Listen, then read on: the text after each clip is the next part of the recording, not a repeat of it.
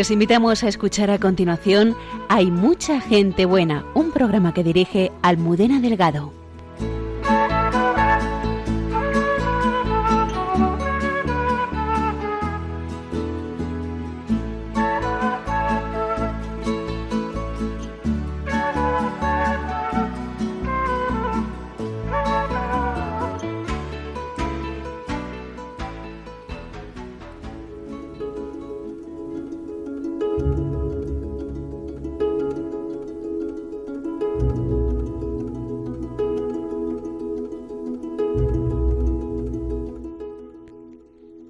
Tiempo aprendí que las madres son el antídoto más fuerte ante el egoísmo, el encierro y la apatía.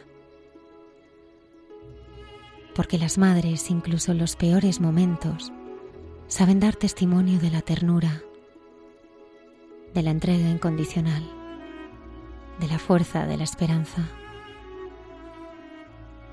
He aprendido mucho de esas madres que teniendo a sus hijos presos, o postrados en la cama de un hospital, o sometidos por la esclavitud de la droga con frío o calor, lluvia o sequía, no se dan por vencidas y siguen peleando para darles a ellos lo mejor.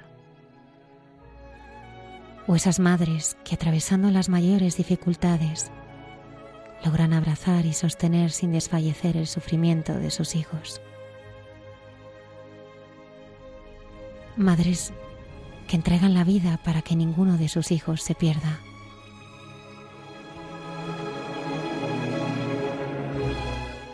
Y allí entonces aparece ella, María, la mujer de las pocas palabras, sin grandes discursos ni protagonismos, pero con una mirada atenta, sabe custodiar la vida y la misión de su Hijo y de todo lo amado por Él.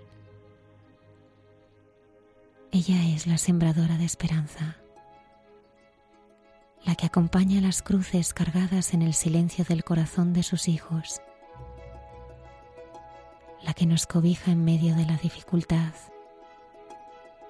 la que nos da calor materno que permite que nada ni nadie nos apague.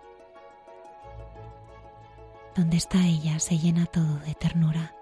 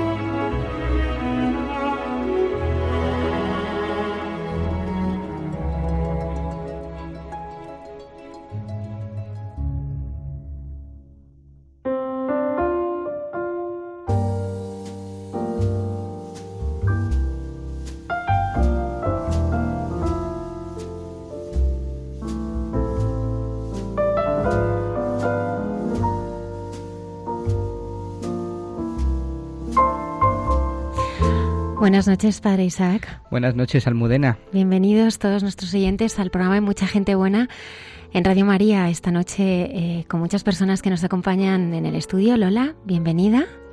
Buenas noches. Está también con nosotros María Dolores Álvarez. Hola, buenas noches. Begoña Rosado hace muy, muy poquito que estuvo con nosotros compartiendo su testimonio en el programa. Hola, muy buenas noches, gracias. Has venido acompañada de tu marido. Buenas noches. Gracias a, todos los que nos escucháis a través eh, de la página web de Radio María o de vuestra radio. Y también eh, saludamos a los que nos escuchan y nos escriben desde distintas partes del mundo, porque Padre Isaac, Radio María está cada día en más y más lugares. Sí, efectivamente, y eso es gracias a, la maratón, que como bien sabéis, dentro de unos días, el 9, del 9 al 12 de mayo, va a comenzar esta maratón en todo el mundo. ¿Y sabéis en qué consiste? Pues consiste en recoger una serie de donativos para que Radio María ayude, Radio María España ayude a varias Radio Marías del mundo. Especialmente nosotros tenemos asignados Camerún, Nazaret y Angola. Y, ayudaremos pues para que estas radios puedan difundir la palabra de Dios aquellos que no la conocen. Esta noche tenemos como invitado muy especial al padre Francisco Parra, el es párroco de la parroquia de Cristo Rey de Lorca. Sí, él lleva ordenado hace seis años sacerdote y Almudena en su ministerio sacerdotal descubrió el sentido de la cruz. Él no lo va a contar después. Él decía que en muchos momentos de su vida se ha sentido como esa barca abandonada en el lago Tiberiades, pero luego se ha dado cuenta como cuando él se separaba más del Señor, él iba haciendo todo tipo de cosas para atraerle de nuevo y, y, cumplir la voluntad del Señor y, y su vida, ¿no? Que era seguirle. Eso es muy bonito, cómo el Señor va conquistando poco a poco el corazón para que volvamos a Él. ¿Tú sabes quién era el Beato Carlos de Austria? Pues me has pillado, ahora no conozco nada de él. Pues el padre Alberto Rollo, que es consultor para la Congregación de la Causa de los Santos, esta noche en su sección Santos de Andar por Casa nos hablará del último emperador cristiano. Además tendremos a la hermana Carmen Pérez y José Manuel Palomeque entre tú y yo y Jesús López eh, Mesas en sus canciones con mensaje. Además, Lola Redondo estará actualizando todos los comentarios eh, tanto en Facebook, Twitter, Instagram, ¿verdad? Efectivamente, Almudena. María Dolores, buenas noches. Buenas noches, Almudena, ¿qué tal? Muy cercana de la Virgen, cada día en este mes de mayo este nos enseñaste a rezar el rosario. Bueno, es que este es un mes importante, es un mes muy grande para tenerla presente de forma especial. Hay que hacerlo cada día, pero durante el mes de mayo si cabe con más cariño y más fuerza. Comenzamos.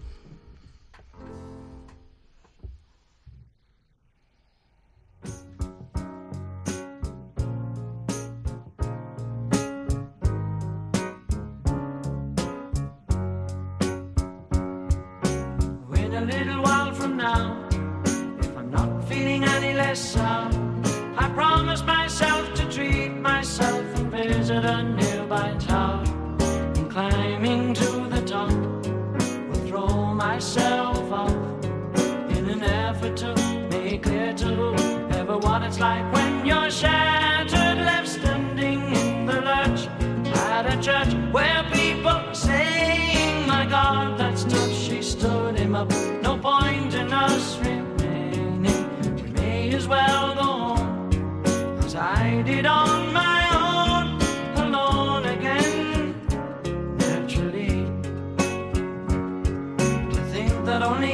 I was cheerful, bright, and gay, looking forward to wouldn't do the role I was about to play. But as if to knock me down, reality came around, and without so much as a mere touch cut me into little pieces, leaving me to doubt. Talk about God in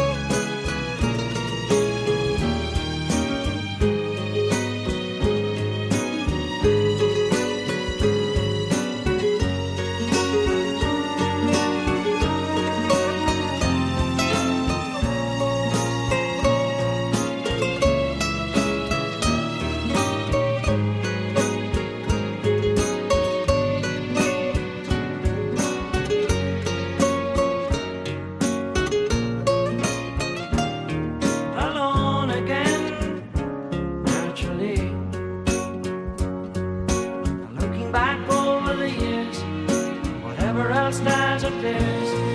I remember I cried when my father died, never wishing to hide the tears. And at 65 years old, my mother, God just her soul, couldn't understand.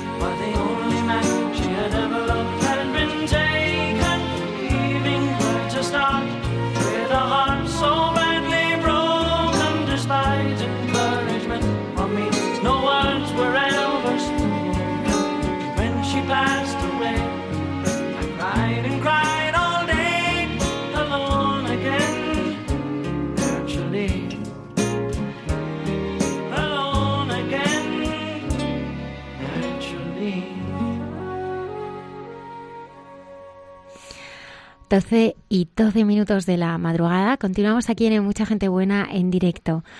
Eh, avanzábamos a los siguientes, ¿verdad, Padre Isaac? Que está con nosotros el Padre Francisco Parra, párroco de la parroquia de Cristo Rey de Lorca. Buenas noches, Padre. Muy buenas noches. ¿Cómo está? estar con vosotros. Bien, ahora mismo bien, gracias a Dios. Queríamos comenzar eh, tu, tu testimonio eh, preguntándote cuándo surge esa llamada, porque tú desde bien pequeñito ya sabías que ibas a ser sacerdote. Pues sí, fue, fue un regalo muy grande. Pues fue, justamente fue el día de mi primera comunión, que el 7 de mayo, que coincidía con, con mi cumpleaños y el, el día de, de las madres. Y pues eso, era un niño en ese entonces que, pues que que mi ilusión era solamente recibir a Jesús, no, no estaba pendiente de los regalos, sino era el, poder comulgar. Y me acuerdo perfectamente que la celebración eucarística pues la, la, la viví con mucha, con mucha intensidad, con mucho amor, con mucho cariño. Pero claro, uno es pequeño, no sabe exactamente qué es lo que el Señor te, te, te, te va pidiendo. Y luego pues me apunté de, de monaguillo en la parroquia y eso me ayudó bastante a discernir. Y después pues también estuve pues cuando, eh, cuando hice el, pues el instituto pues iba a, a la residencia de ancianos donde pues daba de comer a los ancianos y daba también la cena. En fin pues me fui involucrando mucho más bien, cada vez más en, la parroquia y en las actividades que la parroquia tenía Pero claro, Padre Francisco, de ir involucrándote poquito a poco en las actividades de la parroquia, ayudando en una residencia de ancianos, siendo monaguillo, a realmente dar la vida y entregarla por Jesucristo, pues eh, hay, hay un, un camino, ¿no? ¿Cómo, ¿Cómo fue ese proceso, no? ¿Cómo, cómo fue ese proceso que, que entiendo además que es de despojo, ¿no? Porque el Señor también en una llamada, eso el Padre Isaac seguro que nos lo puede contar muy bien, va despojando, ¿no? Va despojando de cosas hasta, hasta que le encontramos a Él y hasta que, que sabemos lo que Él quiere de nosotros. ¿Cómo fue ese camino? Pues la verdad que fue un, fue un camino muy, muy largo en el que, pues cuando una de las cosas que, que a mí me daba un poco de miedo porque eh, veía en mi párroco que ya era así un poco ya mayor y que vivía solo y que estaba muchas veces enfermo y que acudía a mí y me pedía ayuda, pues una de las cosas que, que me hacían, que me echaban para atrás, pues era el tema de la, de la soledad, es decir, el vivir solo, ¿no? Y entonces eso me, pues, me costaba trabajo, pues cuando terminé el bachiller, me costaba trabajo decirle a mi párroco de, de ese entonces eh, el querer entrar en el, en el, seminario y siempre estaba con, pues eso, con esos miedos de si entrar al seminario o no entrar, pero sobre todo era por eso, por el tema de, de, la, de la soledad. Entonces, pues mmm, conocí pues a un, un, un, joven que era de Ecuador, que por cierto falleció aquí en, en España, y entonces pues conocí, por medio de, de, este joven de Ecuador, conocí a un sacerdote, un misionero Paul, que este, era este Ecuador, y pues me invitó a, a, Ecuador.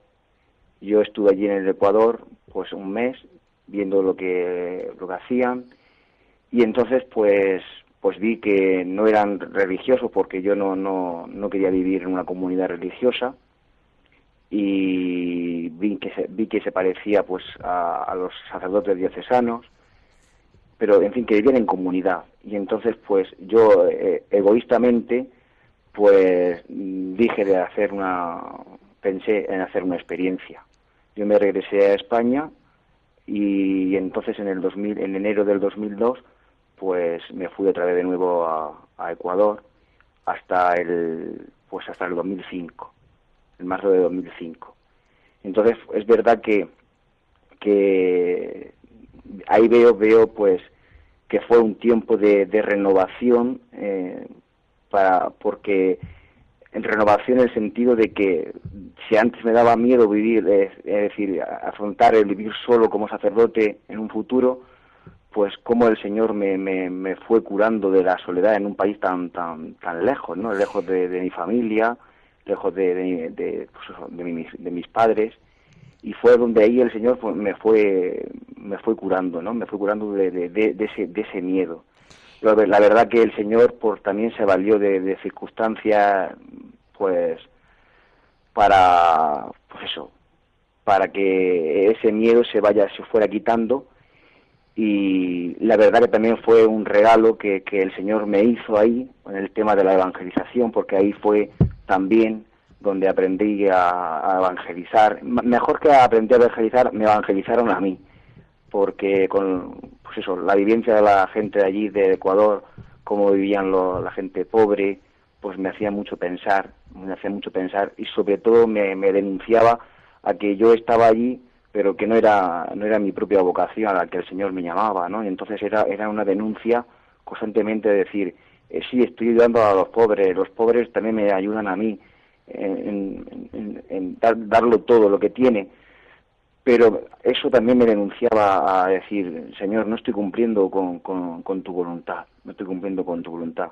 Es verdad que, como repito, fue una renovación en el, en el sentido de, pues, de mm, pues de sobre todo de, de conocer de curar esa, esa, esa soledad y sobre todo aprender de, de, de, la gente de allí de, los pobres de la gente de allí de, Ecuador. Sí porque su misión allí era eh, bueno pues eh, dormir en en casas eh, muchas veces pues sin, sin colchón, estando con gente muy pobre, bañándote en los ríos, en unas condiciones de pobreza absoluta. Si hacíamos misiones con condiciones precarias, precarias, entonces ahí no había aseos, las casas eran pues te daba, la gente te daba lo pues lo que mejor tenían, entonces no había, por ejemplo, te ponían pues una, una manta que ellos llaman cobija y entonces pues entre de cabeceras pues utilizabas eh, ellos le llaman costales de, arroz, nosotros son lo, lo que decir los sacos, ¿no? era lo que nosotros pues ahí dormíamos, no había luz, eran con gas, era luz de gas, de como si fuera una vela, con, mecha, y, y en fin, todo eso me ayudó bastante, todo eso me ayudó muchísimo, sobre todo a madurar, a madurar, y pero y sobre todo a, a curarme de lo que era la soledad, ¿no? A, no tener miedo a la soledad. Y entonces, pues, eh, estando allí en, Ecuador, pues, mm, me, bueno, me dio la, apendicitis y, entonces, pues ahí estuve también, lo pasé muy mal. Y entonces, pues también al poco tiempo, pues a mi madre, bueno, mis hermanas me avisaron de que a mi madre le habían diagnosticado un cáncer de, de colon y que, pues eso, iba pues iba a fallecer pronto y entonces pues me tuve que, regresar a, España. ¿Cómo fueron esos meses, padre? Usted regresa a España y, regresa también a la casa de su madre, eh, porque estaba decide ya cuando regresa entrar formalmente en el, en el seminario y, le pide entonces permiso a sus formadores para poder pasar eh, pues los últimos meses, ¿no? Eh, eh, con su madre y poderla cuidar. ¿Cómo, cómo es esa experiencia? Pues esa, esa experiencia pues fue muy dolorosa porque pues primeramente porque cuando me fui a Ecuador pues ella mi madre nunca me dijo que no me fuera. Ella ella me apoyó en todo momento y resulta que yo sé que lo pasaba ya mal porque al regresar pues ya ya ya pues eh, me han contado cosas que ella que ella decía tal pero ya tenía claro que que, que yo había nacido para, para ser sacerdote y que, que no le pertenecía a ella sino que le pertenecía a Dios. Entonces por eso ella nunca nunca jamás me dijo que no tanto mi madre como como mi padre. Entonces cuando yo volví aquí a, España pues fue un momento de, mucho dolor. Pues también pensar que, esos años estaba lo habían per, yo también lo había aunque ella también lo había perdido de estar con ella yo también no había disfrutado estar con, con ella en fin fue un momento muy doloroso muy doloroso pero a la misma vez pues eh, es decir, mira, eh, el Señor me está dando la oportunidad de, de asistir a mi madre, de, de, de, cuidarla, de disfrutarla aunque sea un, mes y darle todo el cariño, darle todo el apoyo.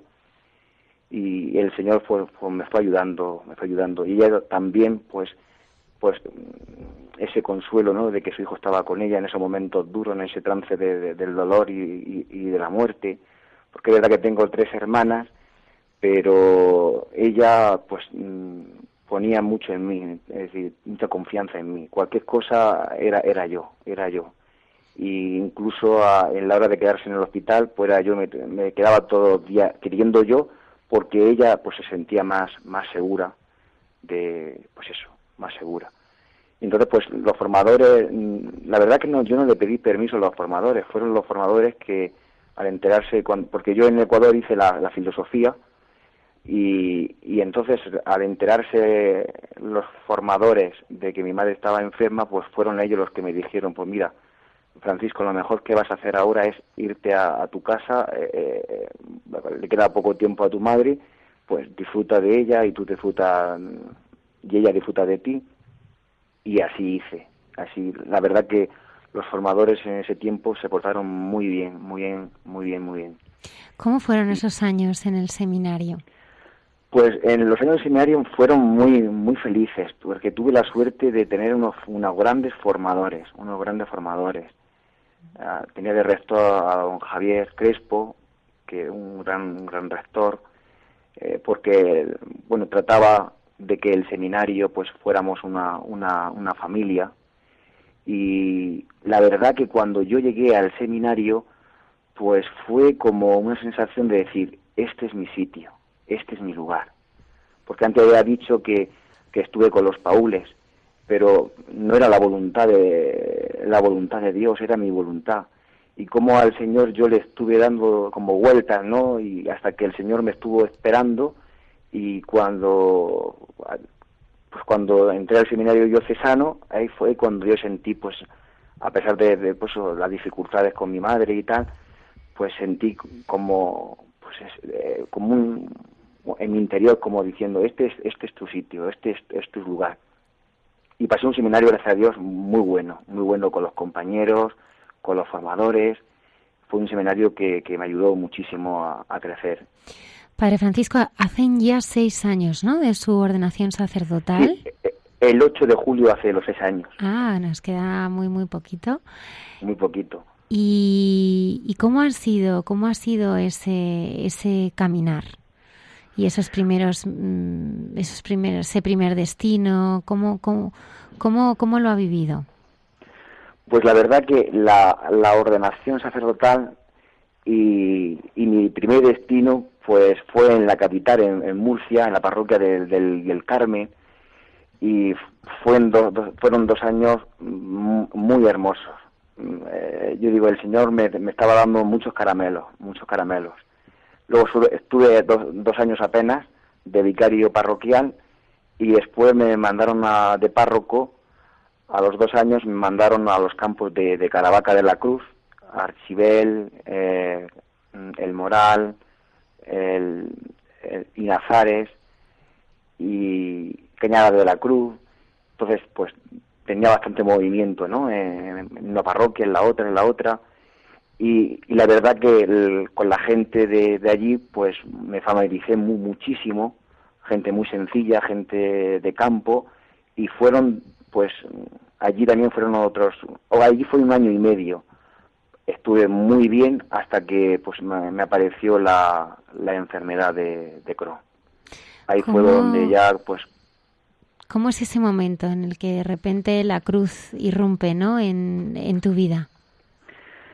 Pues la verdad que fue un momento muy muy fuerte, muy fuerte, porque yo estaba, como te decía, en las dos partes de donde he estado, estaba súper contento, súper feliz, y, y yo, yo me extrañaba, me decía, el Señor me está dando muchas cosas buenas, y, y yo me extrañaba pero hasta que, pues eso, al año y medio de estar en, la parroquia de Archidel, pues empecé con, con dolor de, de, intestino, que tenía que ir al baño constantemente. Yo al principio pensaba que era pues una simple, pues, mm, pues eso, una un simple virus y gastroenteritis. Pero claro, se fue alargando en meses y entonces me hacían colonoscopias y no daban con lo que tenía hasta que me hicieron una resonancia magnética y vieron que había unas heridas en el ilio. Entonces ya me hicieron una paranoscopia, entonces vieron que tenía, pues eso, tenía unas úlceras. Y entonces pues al principio pues, fue, fue muy mal, muy mal, muy mal, porque lo primero que, que hacen los médicos para, para que se vaya la inflamación, porque el Crohn es una inflamación intestinal, pues te ponen corticoides, ¿no? a mí los corticoides pues me ponían muy, muy nervioso, muy nervioso y entonces pues lo pasé muy mal, muy mal. Porque claro, antes de ponerte cualquier tratamiento pues es, los corticoides lo que, lo que te ponen los médicos.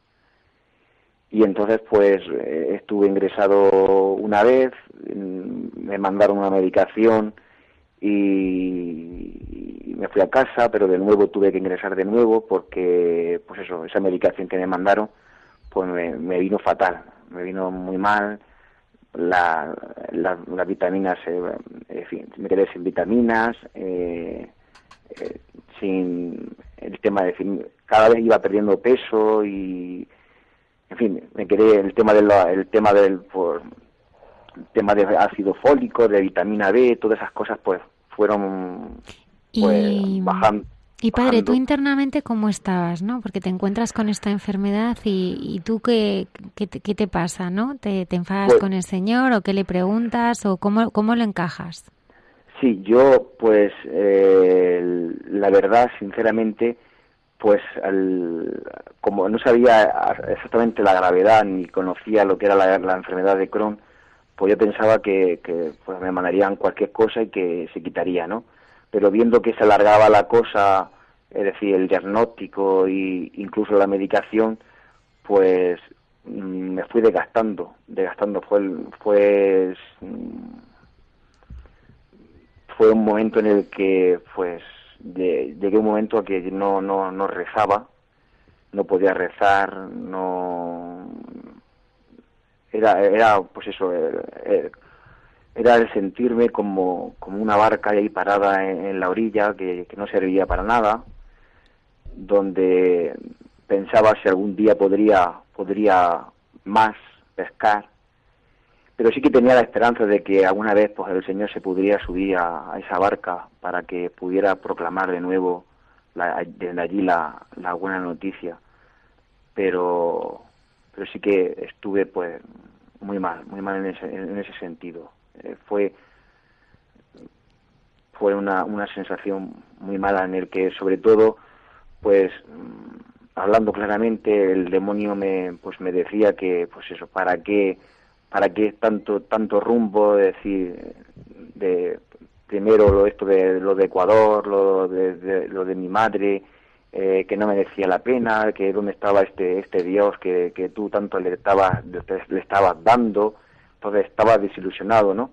Entonces, eh, pues hay una sensación mala en el sentido de que nunca podrías llegar a través ser párroco, eh, en fin, tu vida no vale para nada, y era una cosa así que, que tu ministerio tampoco, era una cosa muy, muy mala, muy mal, muy mal muy mal. ¿Durante dos años y medio estuviste así? Sí, durante dos años y medio estuve así. Lo que pasa que, mm, pues, compañeros míos de, por ejemplo, mi párroco, pues sí que me, me confesaba, me llevaba la comunión. Eh, el obispo me pidió, me dio permiso para celebrar en mi casa, pero es que ni podía ni celebrar la misa, ¿no? no podías ni celebrar la misa. No, no podía celebrar la misa porque me daban como unos temblores por la medicación, por lo tanto corticoides y la medicación que llevaba y entonces no podía ni celebrar la, la, misa, la misa. Pero, pues eso, eh, fue una cosa muy fea. Pero bueno, viéndola desde la perspectiva, desde la otra perspectiva, fue una cosa, una cosa buena en el sentido de que me di cuenta de que el sufrimiento es un misterio que, que solamente desde la fe se, se ilumina. Se ilumina. ¿Cómo se ilumina, Padre? ¿Eh? ¿Cómo la fe ilumina la cruz? Pues dándole un sentido, dándole un sentido de, a, ese, a ese sufrimiento, a ese sufrimiento de que pues que, que no es Dios el, que te lo manda, sino pues sino que sino que tu propio tu propia naturaleza tu, tu, tu, propio ser el que está así pero que tú puedes hacer hacer mucho puedes hacer mucho bien mucho bien dándole un sentido a ese a ese sufrimiento y ofreciéndoselo al Señor por, por, por, los sacerdotes. Precisamente yo lo ofrecía por la por, por mi obispo le ofrecía el sufrimiento para que en la diócesis pues eh, llenada estuviera llena de, de vocaciones. Y, y ese, eso como eso así fue como como desde la fe se fue iluminando dándole un sentido a ese, a ese sufrimiento. Quién te ayudó a vivir la cruz padre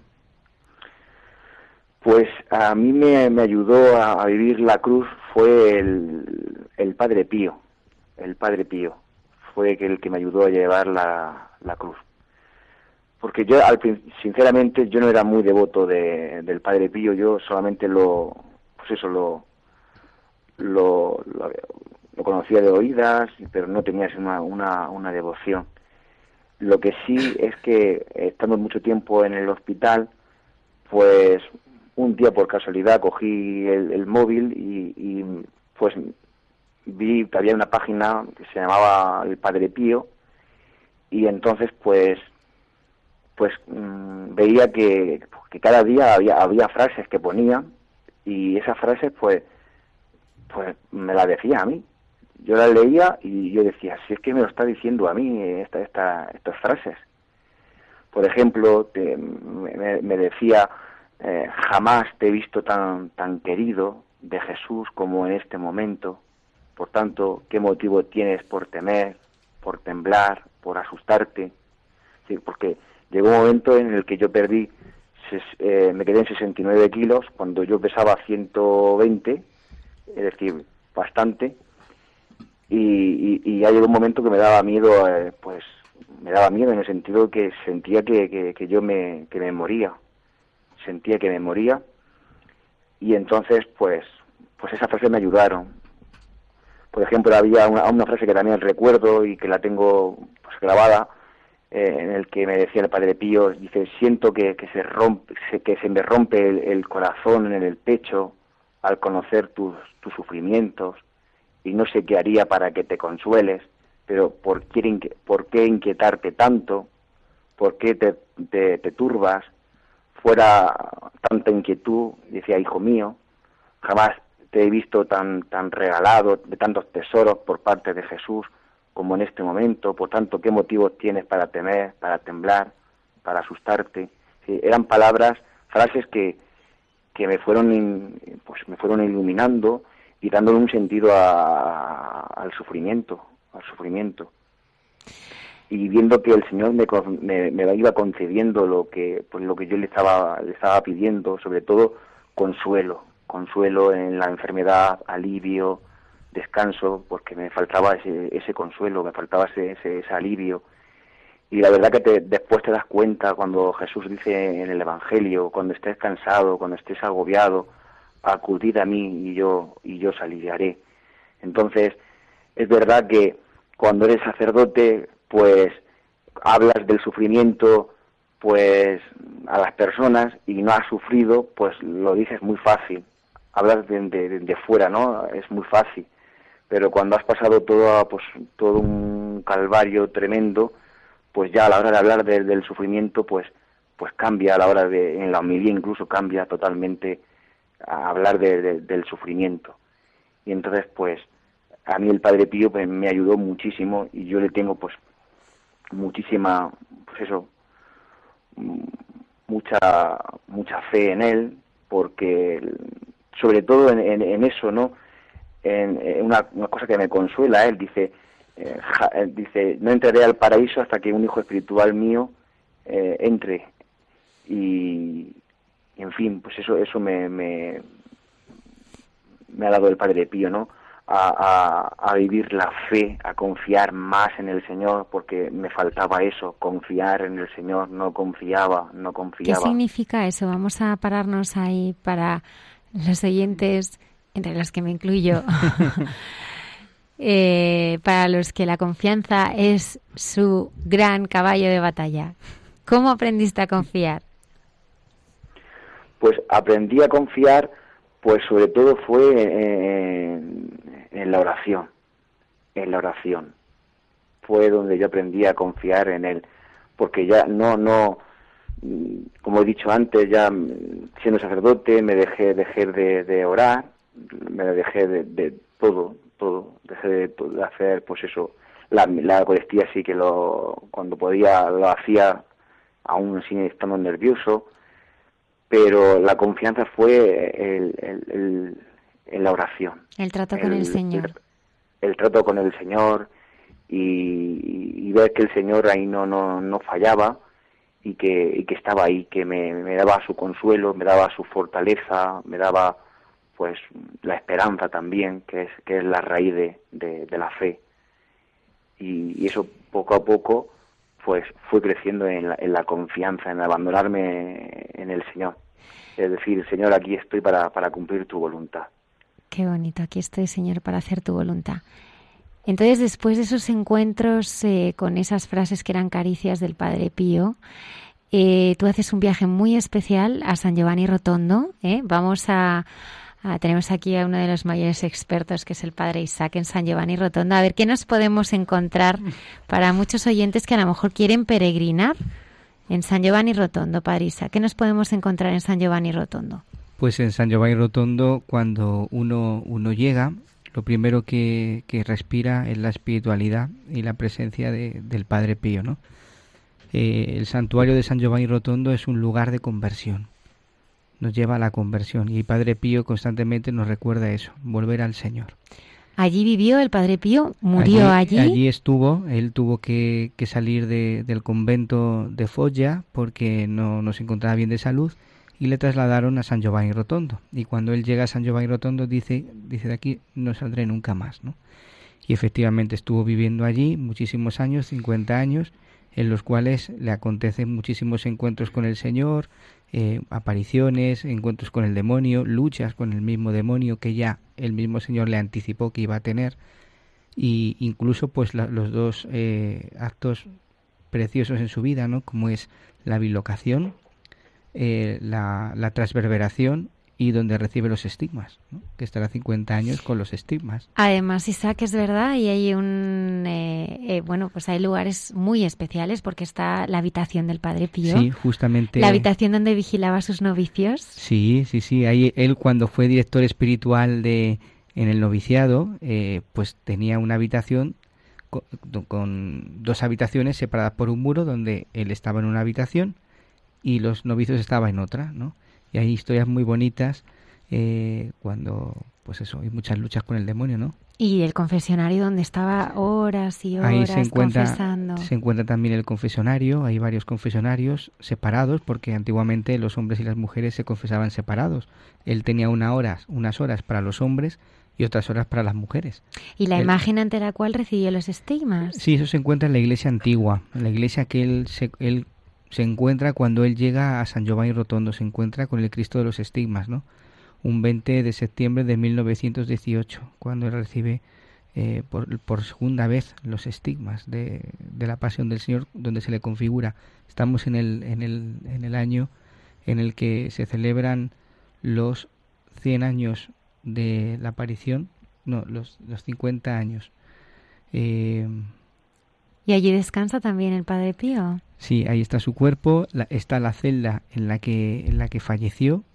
Es una celda muy bonita, muy pequeñita, es como este estudio, pequeñito.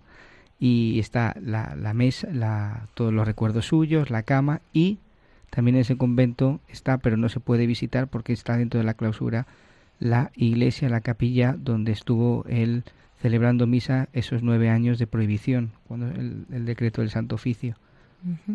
Queríamos dibujar, eh, Padre Francisco, eh, a los siguientes, describir, eh, bueno, pues el entorno de San Giovanni Rotondo y retomando ya tu testimonio, tú vas allí, al haberte encontrado con, con, el Padre Pío, pues quieres también vivir y conocer más de cerca, ¿no? su espiritualidad y donde, donde él pasó la mayor parte de su vida. Bueno, la verdad es, que yo en San Giovanni del Rotondo no, no he estado. Ah, yo, eh, después de... Después de... Pero no le has llevado tú, Isaac, no le has llevado a San Giovanni Rotondo. Le llevé, le llevé a San Giorgio. Ah, bueno, que estaba está, el está cerca, ¿eh? está, en la zona, porque además sabemos que estuviste con el padre Pierino. El padre Pierino Galeone, que es discípulo espiritual de, de Padre Pío, que estuvo viviendo 21 años con él. ¿Y cómo es tu experiencia en San Giorgio? Bueno, antes quería contar que, que mm, cuando yo conocí al padre Isaac, pues ahí también yo estaba también muy mal en ese sentido también, ¿no? Eh, tenía pues mucha sequedad en la, el tema de la oración y estando allí en, la, en, su parroquia, pues que puso el Santísimo, pues me acuerdo perfectamente que pues hicimos una hora de, de una hora santa, rezamos el rosario, hicimos el Via Cruci y ahí fue donde, mm, pues, como todo lo que ah, decía, había, es decir, todo lo que había antes había perdido, ¿no?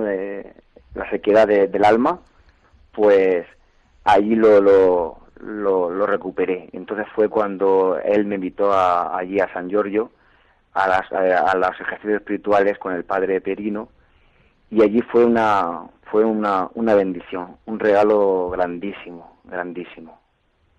Ahí conocí al padre Perino y cuando pues me cuando me vio pues pues ella eh, tocando, tocándome la cara Francesco Francesco como, como, como, como que me conocía de toda la vida y, y entonces pues al otro al día siguiente otra vez se dirigía hacia donde yo estaba y, y, y me dice un día dice, te quiero mucho Francesco hmm. eh, otro día pues eh, cogió y, me dice, ¿qué, ¿qué, tal la charla? ¿Te ha gustado la charla? Y yo le digo, encantado, encantado, y, empezó a reírse y, y, en fin, otro día pues ya me confesé con él, tuve la suerte de confesarme con él y, y luego pues que ahí pues eso, la confesión pues fue muy muy emotiva, muy hermosa porque pues eso, sales, sales muy pequeño, muy pequeño y te da la grandeza del Señor, pues de ver todas tus debilidades, pero a la misma vez pues ves que, que Dios te ama como tú eres y que Dios te da la, la, gracia para, para empezar de, de, nuevo, para no desanimarte y ver que, que, que Dios está que Dios está contigo y que Dios te, te cuenta contigo. ¿no? Eh, padre Isaac, ¿quién es el Padre pues, Pierino? Para ¿Eh? Estoy preguntándole al Padre Isaac que, que nos cuente quién es el Padre Pierino.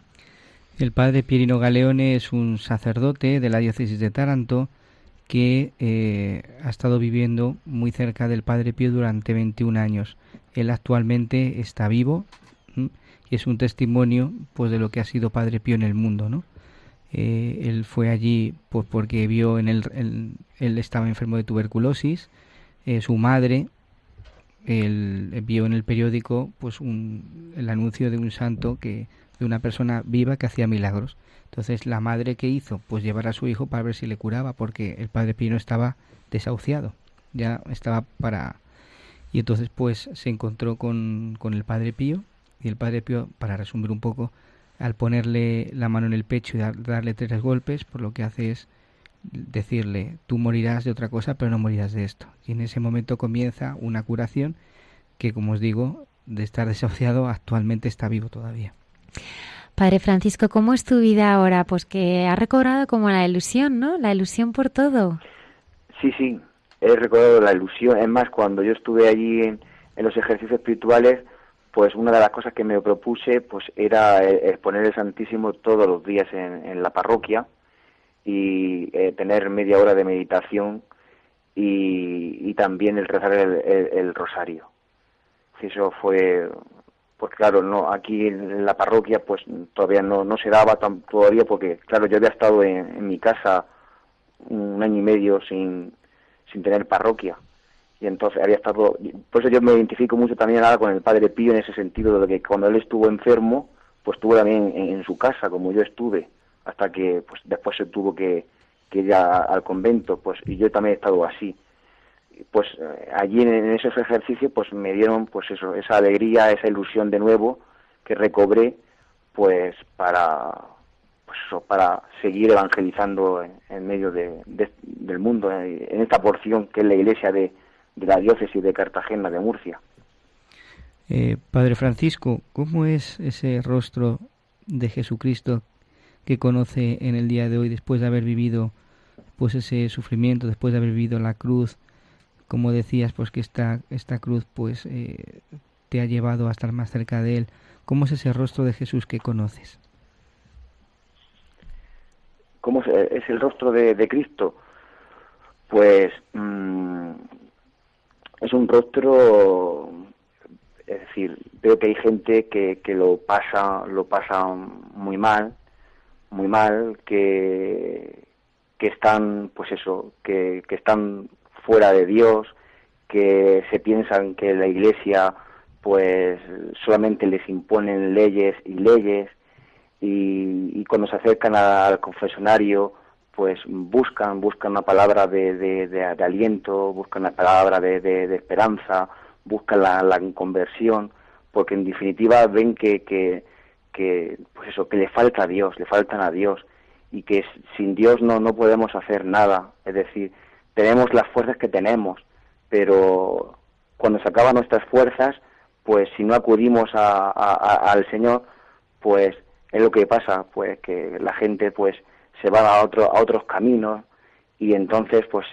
pues se pierden, se pierden. Y entonces ahí ves también a ese a esas personas con ese rostro tan tan dolorido buscando a, a Dios y, y, cuando pues te haces el encontradizo con esta gente y les enseñas quién es Dios y sobre todo les enseñas por medio de tu, de tu testimonio eh, de, como sacerdote pues y, sobre todo cercano a, la gente, a esa persona que lo está pasando en concreto mal y que estás y, que lo estás viendo y que lo sientes también y que te haces también sentirlo con ellos. Es decir, que no solamente es que te escuchan, sino que tú sientes con, con, ellos ese sufrimiento como siente Jesús. Yo siempre te lo digo, usted está sufriendo, pero es que Jesucristo también sufre contigo. Y eso te, te, te, le ayuda a esa persona que está sufriendo pues le ayuda pues a experimentar el, consuelo, a experimentar el alivio que, Jesús le que solamente puede dar Jesús.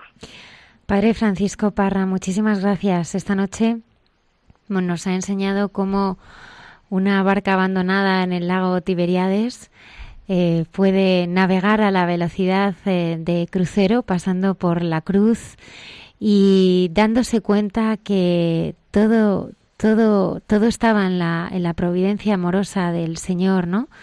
Decías también al preparar esta entrevista que muchas veces cuando tú has estado haciendo las cosas a tu manera, ¿no?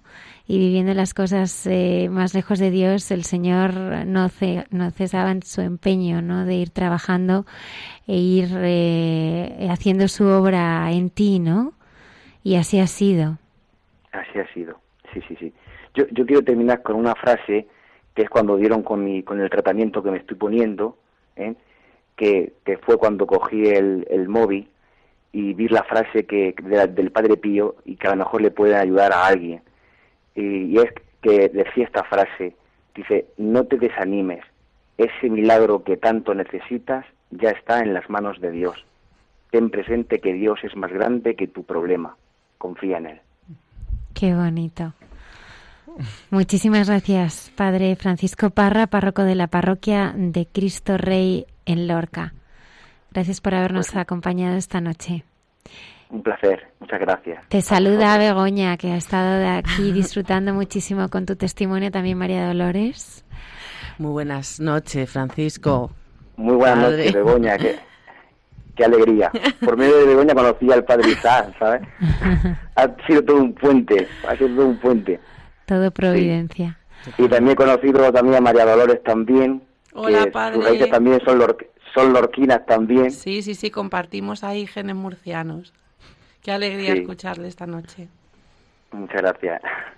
Muchas gracias, saludos, Padre. y saludos y saludos también a Juan Carlos, a marido de Begoña. Claro y a sí, Javier, está marido de María también. Dolores. Un abrazo, Padre. Muchísimas gracias. Un abrazo, saludos Isaac también. Hasta luego. É pedra, é o fim do caminho. É o resto de toco, é um pouco sozinho. A stick, a stone, it's the end of the road. It's feeling alone, it's the weight of your load. It's a sliver of glass, it's life, it's the sun. It's night, it's death, it's a knife, it's a gun. A flower that blooms, a fox in the brush, a knot in the wood, the song of a thrush. The mystery of life, the steps in the hall, the sound of the wind and the waterfall. It's the moon floating free, it's the curve of the slope. It's an ant, it's a it's a reason for hope. And the riverbank sings of the waters of March. It's the promise of spring, it's the joy in your heart.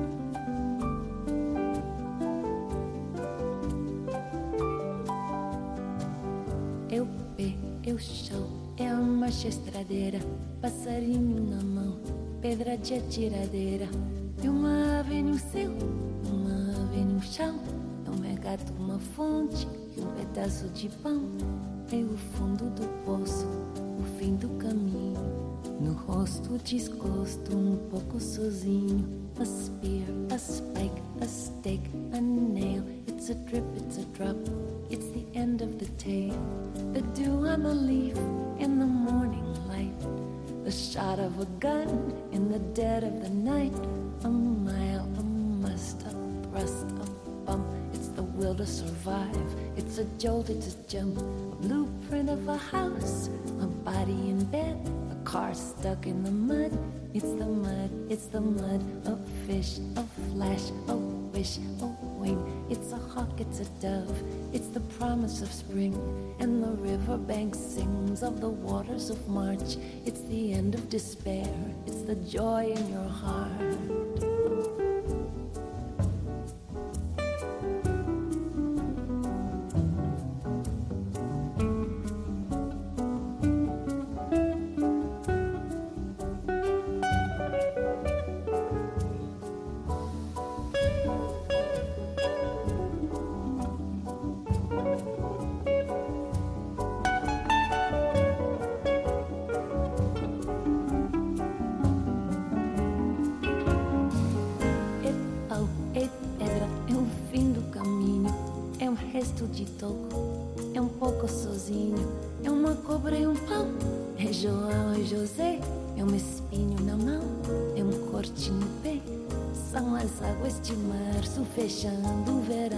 Promessa de vida no teu coração. A stick, a stone, it's the end of the road. The stump of a tree, it's a frog, it's a toad.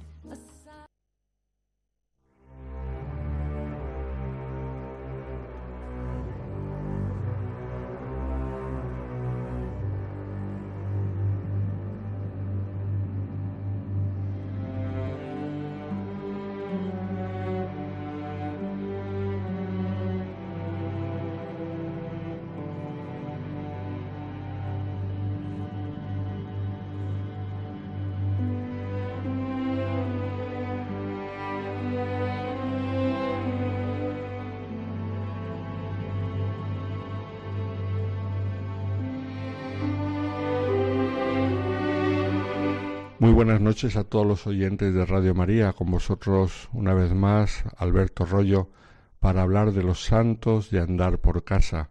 Y habíamos dicho anteriormente que durante el tiempo de Pascua íbamos a hablar de algunos santos a los cuales el Señor les había pedido un despojo especial de todas sus cosas y hasta de su propia vida durante esta existencia terrena, de modo que eh, despojados de sí, muchas veces de su fama, de sus estudios, de su posición social, murieron como Cristo, a veces solos, a veces abandonados, a veces repudiados, murieron como el Señor y hoy reinan con Él en el cielo. Hemos visto ya algunos de ellos y hoy vamos a hablar de uno que durante su vida terrena al principio no conoció ni la pobreza, ni el repudio, ni la soledad, sino todo lo contrario. Vivió rodeado de lujos y de posición social muy alta, porque fue nada menos que emperador. Fijaos que cuando se habla de políticos y se habla de mandatarios y también se habla de gente de la nobleza y aristocracia, pues por desgracia pocas veces relacionamos estos términos con la santidad.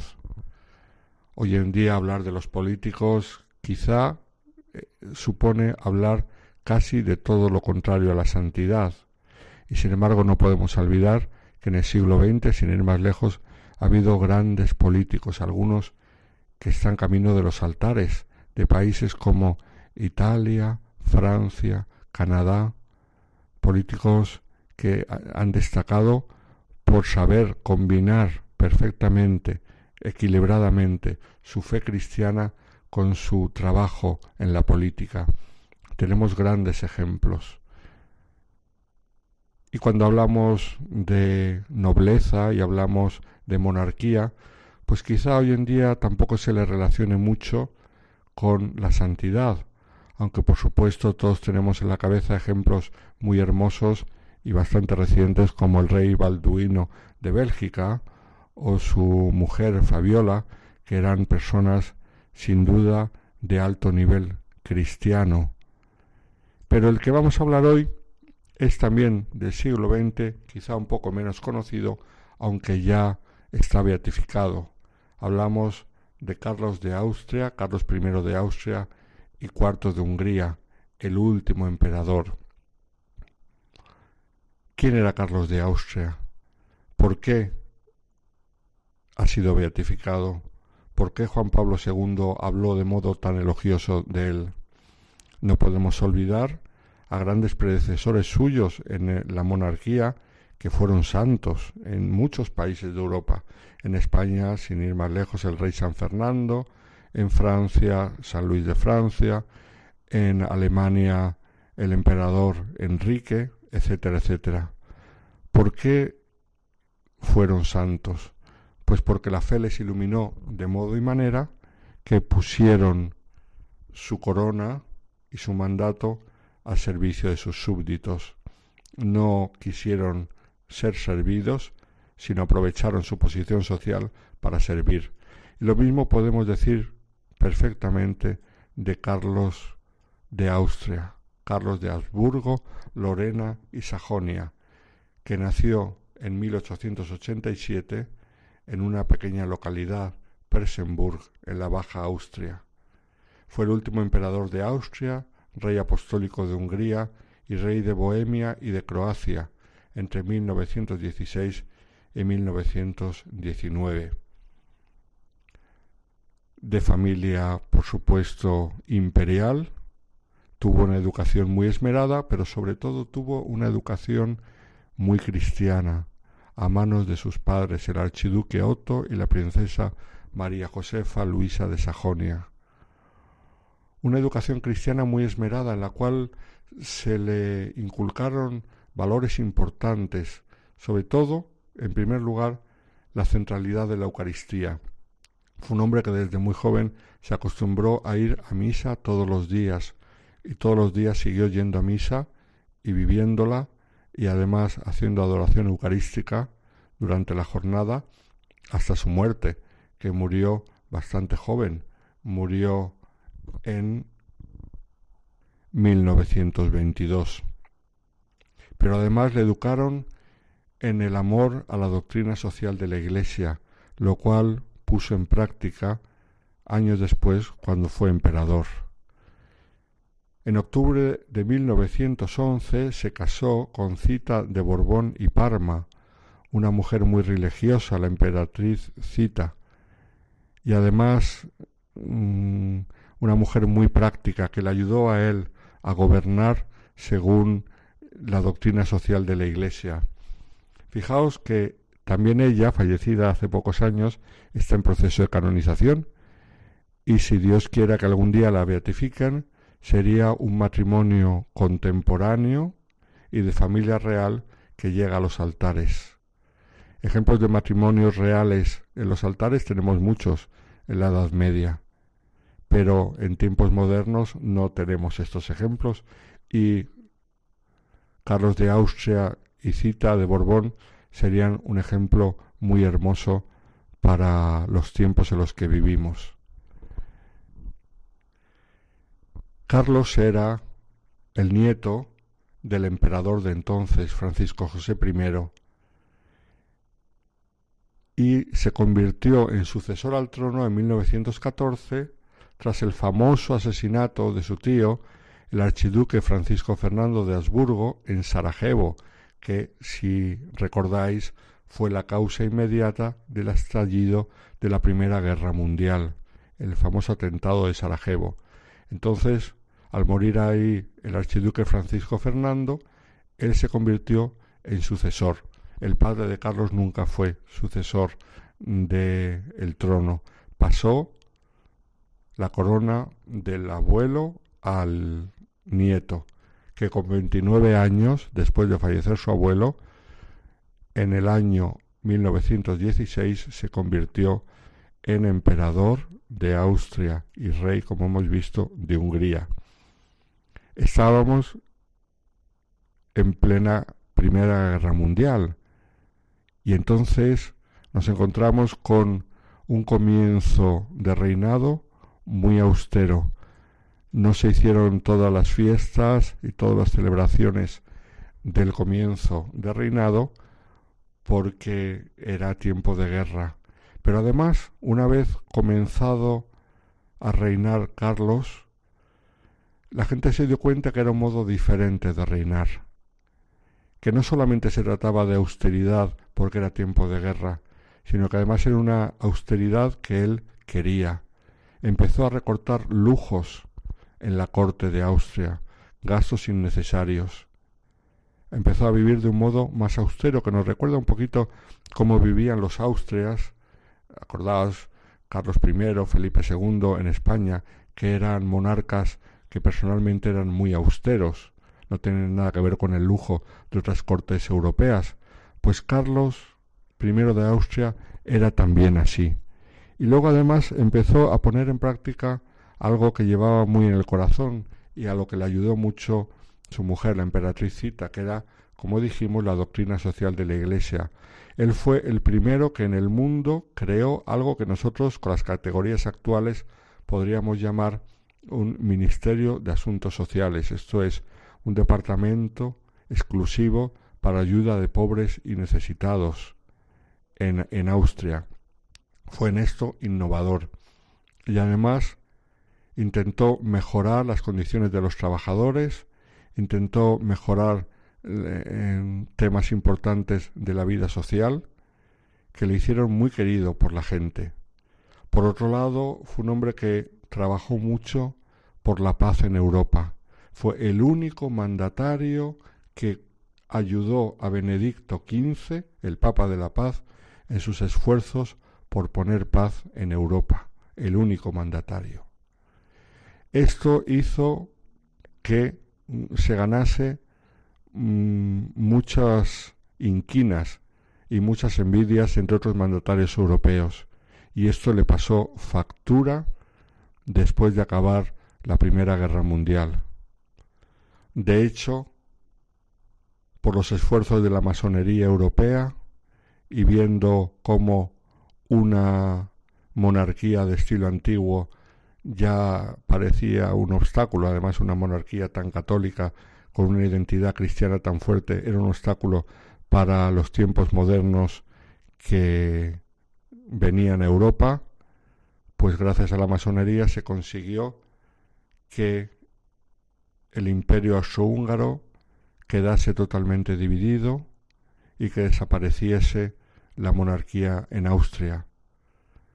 Él tuvo que renunciar por toda la resistencia que se le estaba poniendo, por todas las maquinaciones que estaba sufriendo después de acabar la guerra y Austria se convirtió en una república, como sabemos, Hungría se convirtió en otra república y Austria empezó a perder la predominancia que tenía en Europa.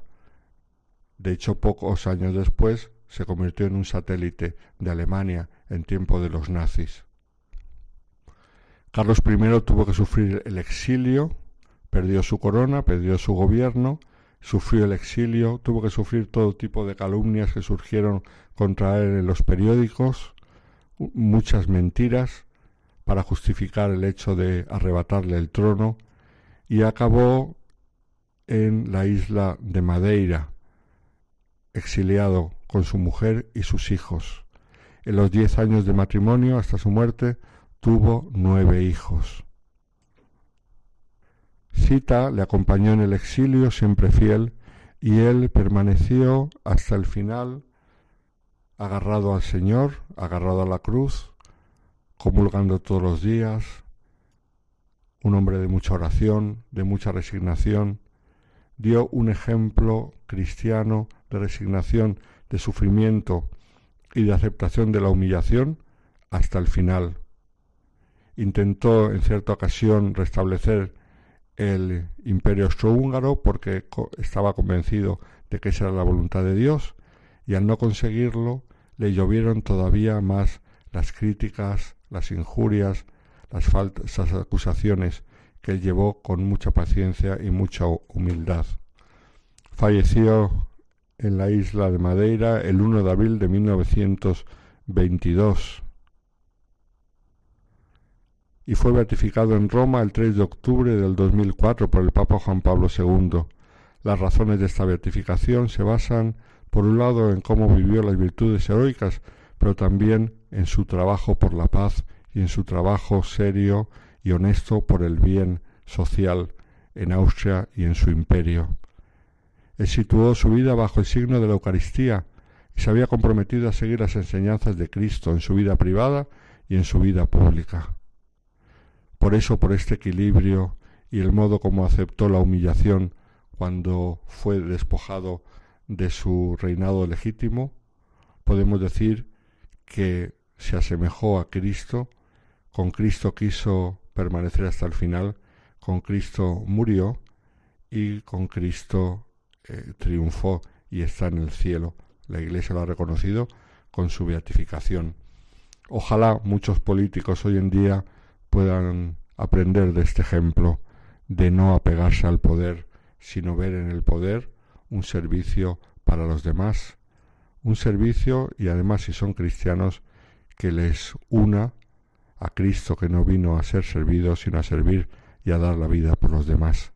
Muy buenas noches a todos.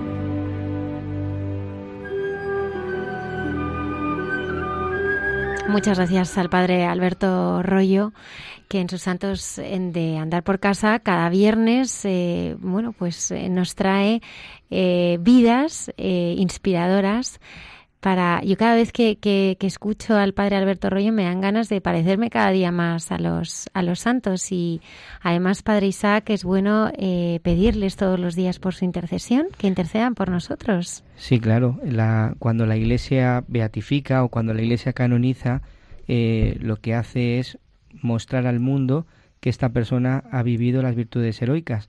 Por tanto está muy cerca de Dios y por eso nosotros podemos pedirle para que ellos también a su vez pidan por nosotros al Padre. Hace 15 años tú dónde estabas? Pues hace 15 años en esta misma Yo lo sé, sé dónde estabas. Te lo digo yo. A ver dónde estaba. Tú estabas en la vigilia con el Papa Juan Pablo II. Pues sí, es verdad. En Cuatro Vientos. Estaba yo todavía en el seminario. y fuiste, fuiste a Cuatro Vientos, porque yo te vi. Sí, sí. Bueno, vamos a escuchar, eh, yo creo que hemos tenido muchos testimonios en el programa que, que se convirtieron en esta vigilia con San Juan Pablo II. Vamos a hacer memoria.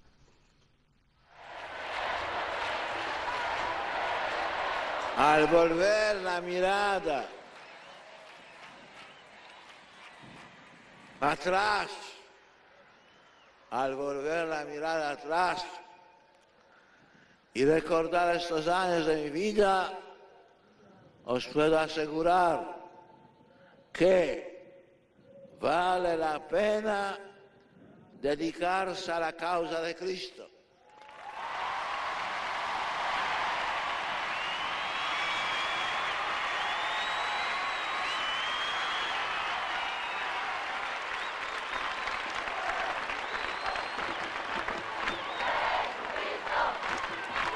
Dedicarse a la causa de Cristo y por amor a Él consagrarse al servicio del hombre. Merece la pena dar la vida al Evangelio y por los hermanos.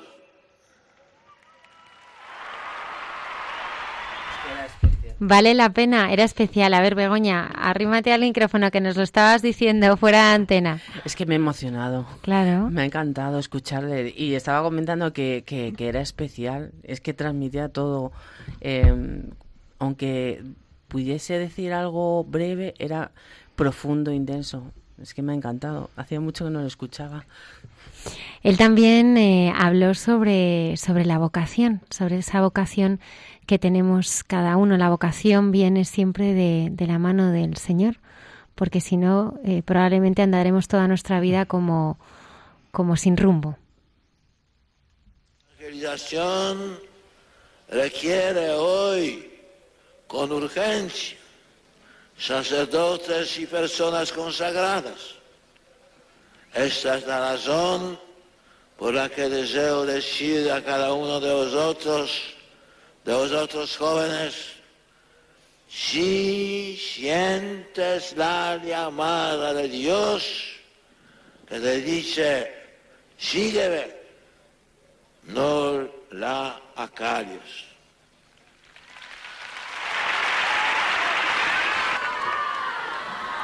Sé generoso, responde como María, ofreciendo a Dios el sí gozoso de tu persona y de tu vida.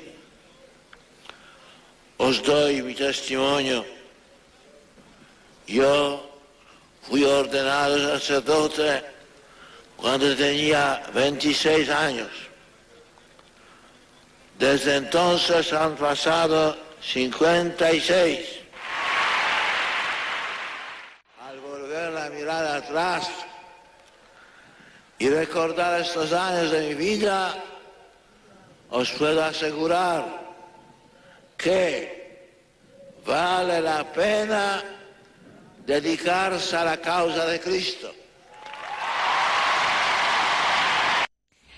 El día siguiente, eh, bueno, pues de este encuentro de San Juan Pablo II con los jóvenes, eh, también eh, se produjo la, la canonización de la Madre Maravilla, Sor Ángela de la Cruz, San Pedro Poveda, San José María Rubio y Santa Genoveva Torres. Y tenemos aquí a María Dolores, que creo que eh, tiene un, bueno, pues una experiencia muy especial con la, con la Madre Maravillas. Pues sí, es así. Santa Maravillas de Jesús. Sí, yo no la conocía de nada, pero tengo una, una buena amiga que es muy devota y me hablaba de ella y me dijo que estaba enterrada en un convento en, nuestra diócesis de Getafe y bueno, pues me dio curiosidad y me acerqué allí, ¿no? A la Aldehuela.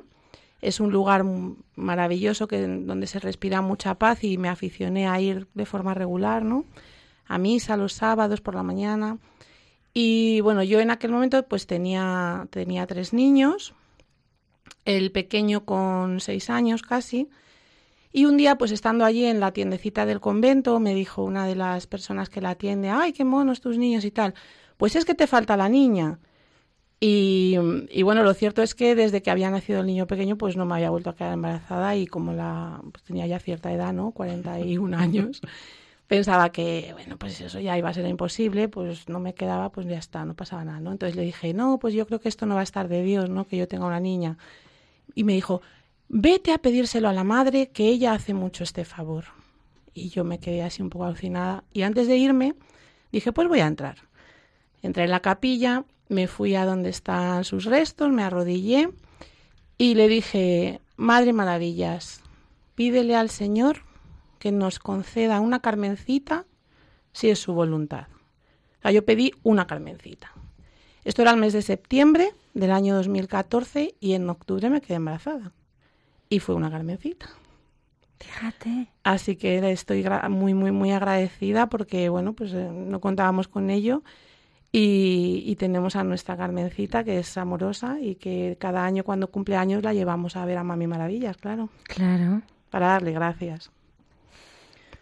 A mí me, me conmueve eh, ese amor tan profundo y esa confianza que tenía Madre Maravillas en el Señor. Yo recuerdo cuando leí pues su, su vida oculta, la, vida privada de ella en un libro, eh, me sorprendió que, que, Madre Maravillas vivió mucho tiempo de la oscuridad, la noche oscura, y cómo ella se fió y se abandonó plenamente al Señor. También lo decía el padre eh, Francisco Parra, ¿no? cuando estaba hablando de esas noches de soledad y ese abandono.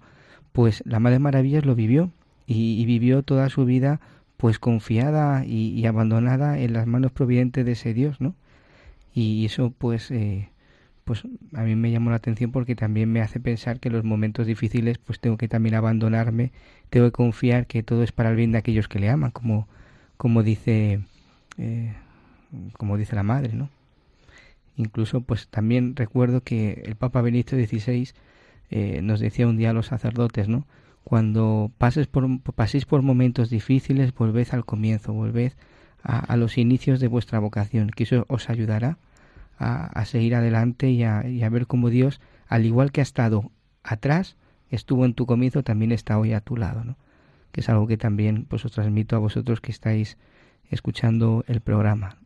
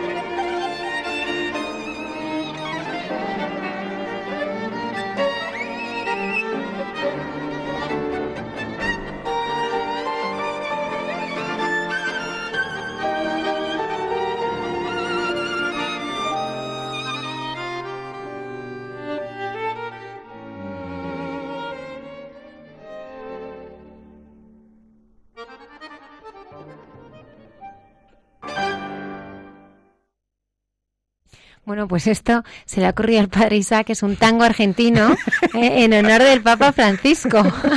no, yo quería saber en este mes de mayo que acabamos de, de empezar y me gustaría hablar con vosotros un poco del rosario. ¿El padre Pío cuántos rosarios rezaba al día? Uf, el padre Pío rezaba entre 20 y 25 rosarios, pero no los rosarios, las coronas son los que rezamos nosotros, que rezamos una corona de los cinco misterios y ya está. Rezaba 20, 25 veces el rosario entero, es decir, los tres momentos, los gozosos, los gloriosos y los dolorosos. Los tres los rezaba 20 veces. Entonces podía ser unas 100, 150, 160 veces el rosario, ¿no? Pero lo, lo, bonito de todo es que su vida, ella se convirtió en una oración. Eh, su vida era un continuo rezar el rosario. De hecho, la gente, los, los testigos que he tenido la suerte de visitar la posición, cuenta como no se le recuerda sin haber, sin haber, eh, como se dice, rezar el rosario, ¿no? Estaba siempre con la corona, porque él decía que, que el rosario es esa oración contra las, es el arma contra, contra el demonio, ¿no? Eh...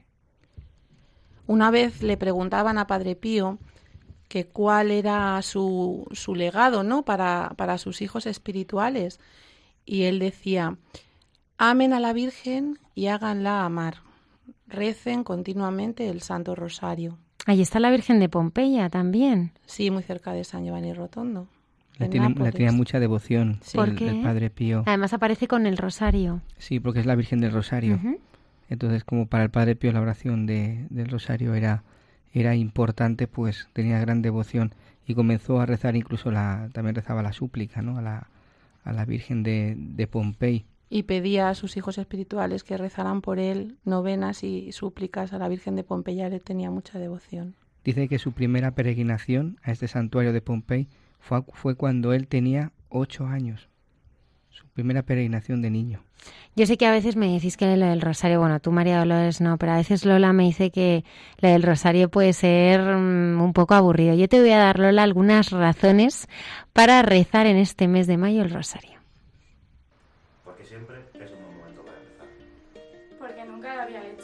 Porque hay mucha gente que sufre. Porque me acuerdo de mi familia. Porque llevamos más de 500 años haciéndolo. Porque ahora es más fácil. Porque el mundo necesita paz. Porque lo hacemos en casa. Porque lo aprendí de niño. Porque no tengo miedo. Porque son solo 50. Porque mi abuelo está enfermo. Porque quiero aprobar los exámenes. Porque estoy triste. Porque estoy cansado. Porque quiero ayudar a los demás. Porque lo hacen por mí. ¿Por qué no? Porque es muy sencillo. Porque me da fuerzas. Porque lo puedo hacer yo solo. Porque si somos dos, es más fácil. Porque lo tengo en mis manos. Porque es posible en cualquier momento. Porque es mayo. Porque estoy enamorado. Porque estoy enamorada. Porque... Uy. Porque mis amigos lo están esperando. Porque no me importa lo que diga la gente. Porque necesito ayuda. Porque me hace mucha falta. Porque hace fácil lo difícil. Porque me hace ser mejor. Porque las cosas pueden mejorar. Porque no quiero dejar de hacerlo. Porque me encanta decir piropos. Porque me gusta dar las gracias. Porque confío en ella. Porque nos lo ha pedido. Porque le encanta. Porque me apasiona la vida. Porque me encantaría mirarla a los ojos. Porque es la más guapa del mundo. Porque me gusta soñar. Porque la quiero mucho. Porque siempre está ahí cuando la necesitas. Porque se lo merece. Porque es la madre de Dios. Porque es mi madre.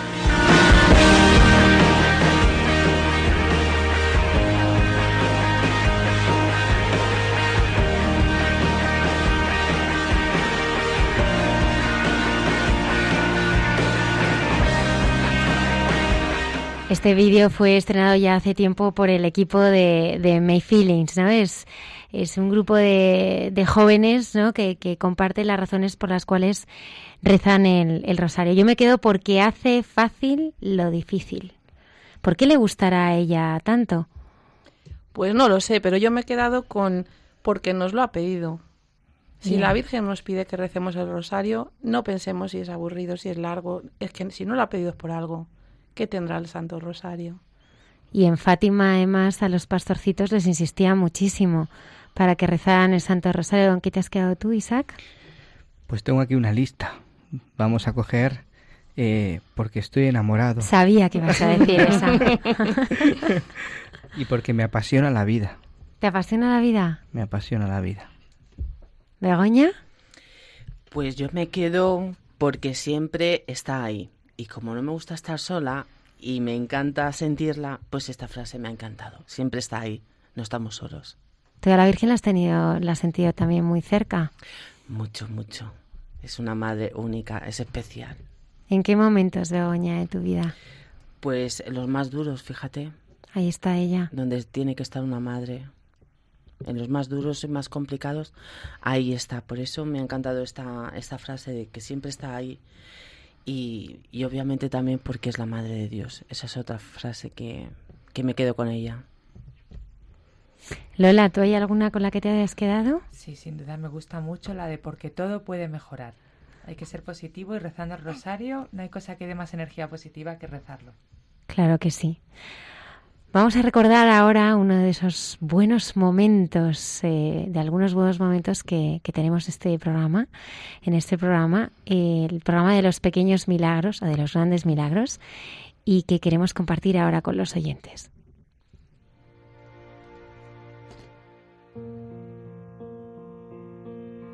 There goes my heart beating, cause you are the reason I'm losing my sleep. Please come back now.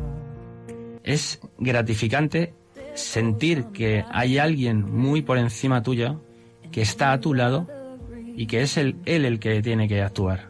El Señor me dijo claramente, de esto que pensáis que es algo malo, voy a hacer algo muy bueno, porque con Él sí que lo puedo todo. Sentí probablemente eh, el momento de amor más grande que he sentido en mi vida y rompí a llorar como, como cuando era pequeño, con congoja, pero me sentía tremendamente amado, como nunca había sentido. Es una montaña rusa, entonces hay veces que te apetece ir a misa, hay veces que no te apetece tanto, hay veces que te apetece rezar, hay veces que te apetece dar tu brazo a torcer y otras veces que no. Pero al final, si perseveras, ¿no? Y tienes paciencia y, y no tiras la toalla, pues las cosas salen. Cuando le dices al Señor, tú me ayudas, tú, eh, yo puedo, yo puedo llegar y he sentido muchísimo a, a Cristo. Lo importante es que yo voy a estar contigo y se cumple y lo cumple, porque en toda vocación, en toda entrega, eh, pues ahí puede haber momentos más fáciles o más difíciles. No seguimos al Señor para tener una vida cómoda, seguimos al Señor para entregarnos, ¿no? Y Él, eh, pues en ese camino, de verdad, nos hace muy felices, nos da el ciento por uno, eso es absolutamente real.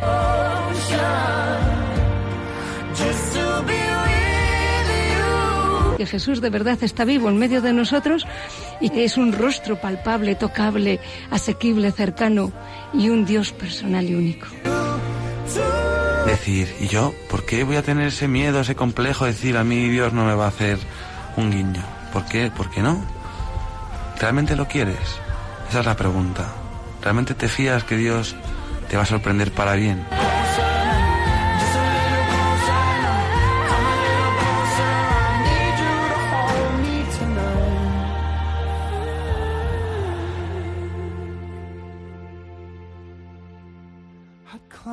Every mountain mm, and swim every ocean just to be with you and fix what I've broken.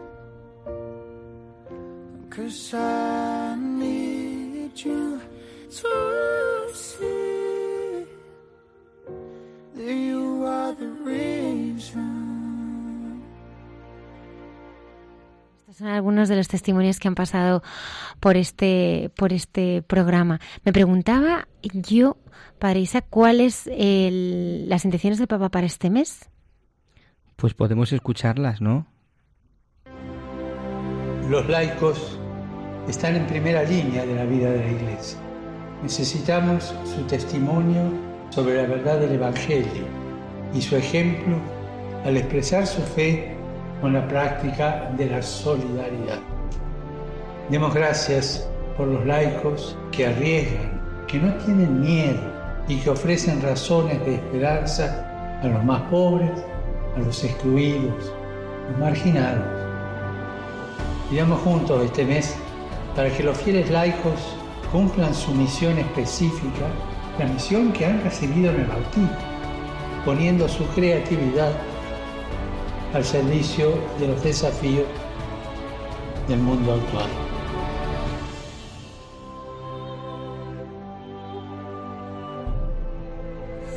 Pues estaba viendo los laicos, los laicos valientes, ¿eh? como, como Begoña, ¿eh? como María Dolores, ¿no? Que, bueno, cuentan con su testimonio, ¿no? De manera, manera muy valiente, ¿no? Y a veces, eh, bueno, pues eh, hay que entregar también el, el pudor a veces, ¿no? Y, y, aquí en el programa, pues, pues se vive con una generosidad. Cada viernes, ¿verdad, Isaac? Somos testigos con qué generosidad eh, pues se entrega la intimidad y se entrega pues eh, el, el, dejar que todos los demás pisen terreno sagrado, ¿no? Que es ese, ese espacio del alma, ¿no? Donde el Señor ha pasado y donde vosotros, Begoña, María Dolores, con total eh, generosidad habéis compartido con, con todos los oyentes. O sea que estas intenciones eh, son también para, para vosotros, porque vosotros habéis sido pues laicos eh, valientes, porque hay que ser muy valiente, ¿verdad, Isaac? Hay que ser muy valientes porque hoy día es remar contracorriente, es remar contracorriente. Y es importante que los laicos sean la luz de la Iglesia en medio del mundo, en los lugares donde, por ejemplo, los sacerdotes no llegamos. Entonces, para eso los laicos cogen la, la fuerza, cogen la gracia de la parroquia, en la parroquia, con los sacramentos, con la oración, y lo llevan a, a, estos lugares pues donde no llegamos nosotros los sacerdotes y pueden ser luz en medio de un mundo marcado por la oscuridad. Cuánta gente pues me contaba, ¿no? que gracias al testimonio de un laico pues han ido acercando poco a poco a la parroquia o han recibido una palabra de consuelo, una palabra de alivio en mitad de ese sufrimiento que estaban viviendo, ¿no? El papel de los laicos es muy importante y cada día se va valorando más en la en la vida de la iglesia, en las parroquias mismos, ¿no? como también, por ejemplo, en mi parroquia tenemos un, un grupo de, de, visitadores de enfermos que van a llevarles pues la comunión, van a hablarles del Señor, van a, a, a, darles sentido a ese sufrimiento, a esa cruz que están viviendo, ¿no? Y eso es gracias a, al, al, papel de los laicos. Begoña, tú es que desde que te enamoraste del Señor no haces otra cosa que vivir para Él. Eh, yo digo que ¿Estás trabajo, en todo? trabajo ¿Estás en para todo? Él. ¿Trabajas para Él? ¿Cómo es eso? Eh, sí, es que eh, cuando te enamoras del Señor lo, eh, y trabajas para Él, tienes que perder el miedo, ese miedo que, que, que a veces no, nos entra la vergüenza, ¿no? Hay que ser agradecido con lo que nos manda el Señor. Y a veces tenemos que caernos y contar que nos hemos caído, porque mucha gente se siente identificada. Entonces, hoy en día la Iglesia necesita eso y necesita que los laicos salgamos y ayudemos a los sacerdotes a evangelizar. Y la manera que tenemos es dando testimonio. Es súper importante y no tener miedo. Como dije la otra vez, el miedo no, no viene de Dios y nos, y nos limita, nos encierra en una caja y no nos deja salir. Y el Señor tiene que salir, tiene que salir y darse a ver porque Él es luz y tenemos que dar testimonio y evangelizar sobre todo a los jóvenes porque eh, pues eh, eh, ellos se sienten muy identificados con las personas que se han convertido de alguna manera y han tenido una vida pues alejada o no conocían al Señor. Entonces es muy importante evangelizar a los jóvenes. Eh, ahí es donde ellos se enganchan y, y si se ven se ven reflejados y dicen, jolín, eh, pues no es tan distinta esta persona a mí. O mujeres con, en mi caso, que se pusieron en contacto conmigo que, que realmente no tenían nada que ver con mi testimonio, pero daban gracias por, porque, eh, por esa valentía que les había ayudado a ellas mismas, pues en ese mismo momento a ser valientes, ¿no? Eh, pues eso, ahí está el Señor, nos utiliza porque nos queda a todos, a todos, nos está esperando con los brazos abiertos. Entonces, estamos en la obligación eh, la obligación y luego porque es que hay que darle gracias y es la única manera que tenemos. Yo le doy las gracias y, y mi vida es esa, darle gracias y trabajar directamente para él, es mi trabajo. María Dolores, ¿dónde no estás tú? ¿Cómo Porque que es que estás en todo.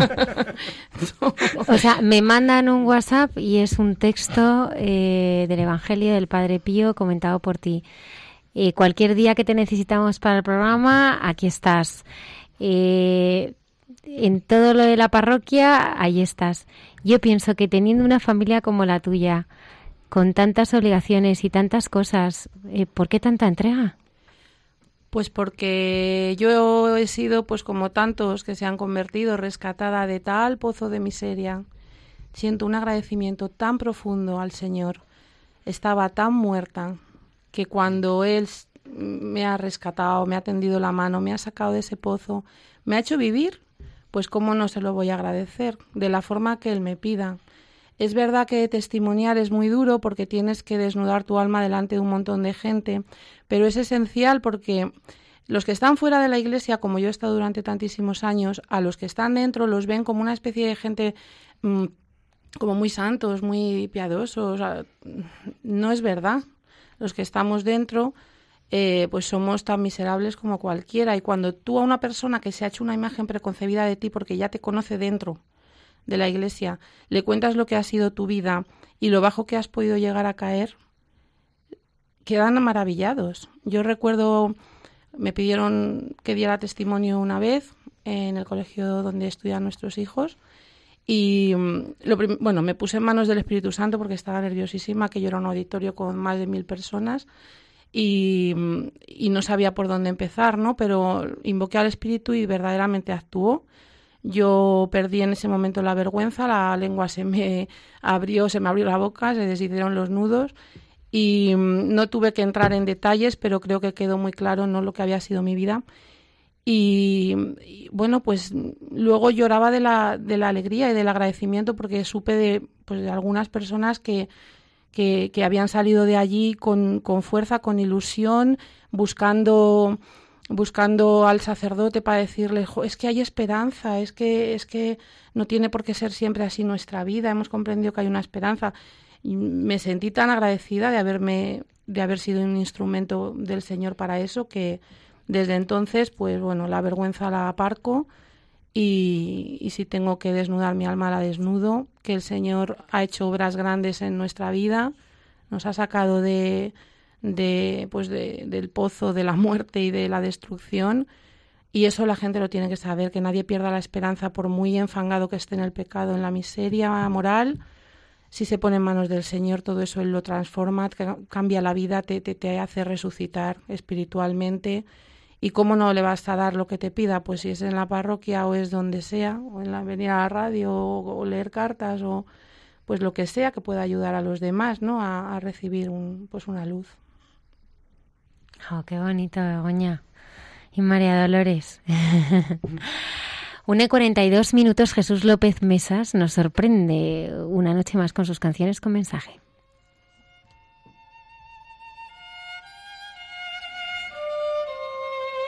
Canciones con mensaje con Jesús López Mesas.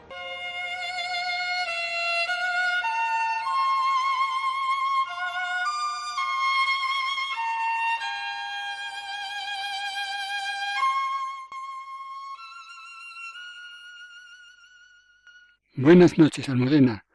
Yo encontré una cotorrita, una cotorrita parlanchina, cuando iba caminando por las calles de mi vida. Escuché a la cotorrita que decía cosas bonitas. Debo amar a mis hermanos y nunca decir mentiras. Pregunté, oye, cotorrita, ¿cómo sabes tanto tú? Ella me dijo cantando, eso aprendí de Jesús. Yo quiero ser como esa cotorrita, que solo repite palabras benditas.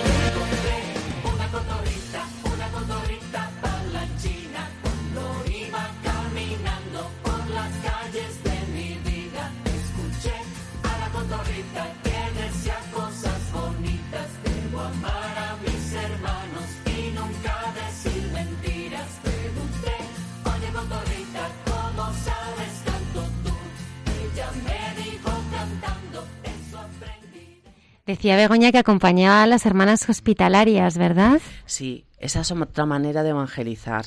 Eh, son vocaciones, ¿no? Pero el Señor pues te va guiando por el camino, eh, pues de una manera también, pues para evangelizar de otra manera. Y en mi caso he encontrado una vocación maravillosa y preciosa que eh, son las hermanas hospitalarias y mm, estoy con, con las enfermas eh, intelectuales y psiquiátricas y en concreto pues estoy con una que eh, la quiero muchísimo, llevo cuatro años de voluntaria.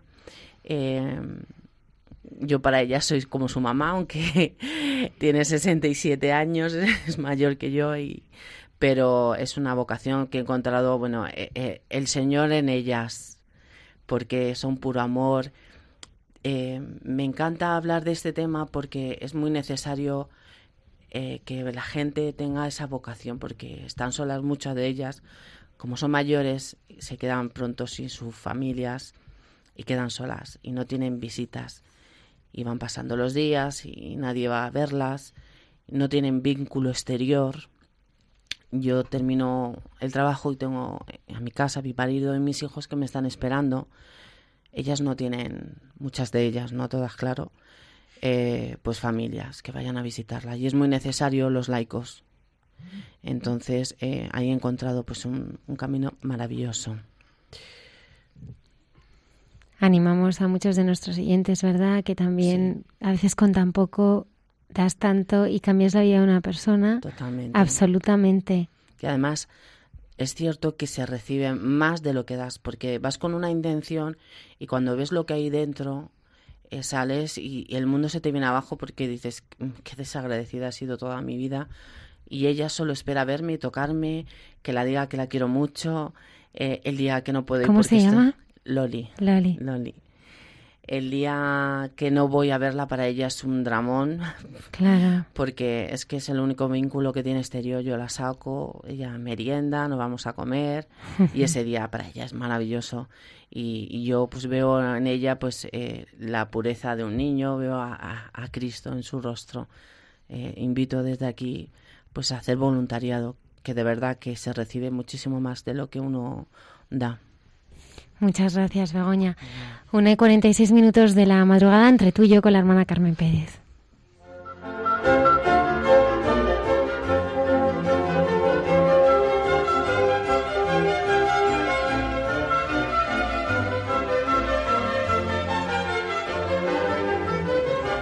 Buenas noches.